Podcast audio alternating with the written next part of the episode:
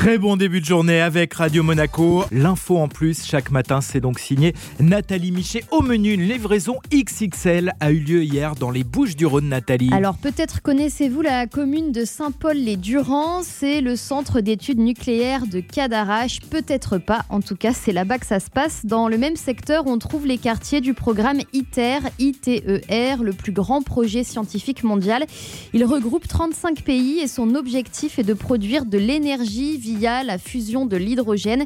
Sur l'exemple de l'énergie issue du soleil et des étoiles, en théorie, ça permettrait de produire de l'électricité à grande échelle et sans émettre de CO2. Et donc pour y arriver, les scientifiques sont en train de construire l'aimant le plus puissant du monde. Et oui, c'est l'une des grandes étapes du projet. Imaginez votre magnette préférée sur le frigo. Et ben là, on est dans une autre dimension. Le futur aimant pèsera 1000 tonnes et il fera la taille d'un immeuble de 7 étages.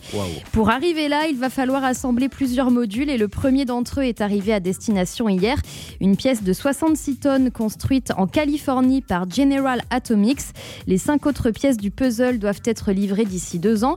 Une fois assemblé, l'aimant le plus puissant du monde sera inséré au cœur du réacteur à fusion, une chambre magnétique où la température pourra aller jusqu'à 150 millions de degrés.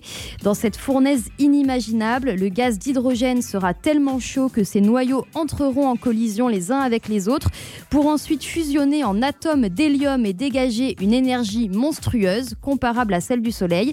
Alors j'ai beaucoup simplifié, je ne suis pas sûre d'avoir tout compris, mais c'est promis, on essaiera de reparler du projet ITER avec quelqu'un qui s'y connaît en fusion nucléaire. On va vous envoyer euh, là-bas pour faire un morning euh, depuis euh, comment s'appelle Pas dans la, chambre magnétique à Non. 150 millions de degrés. depuis Saint-Paul-les-Durance.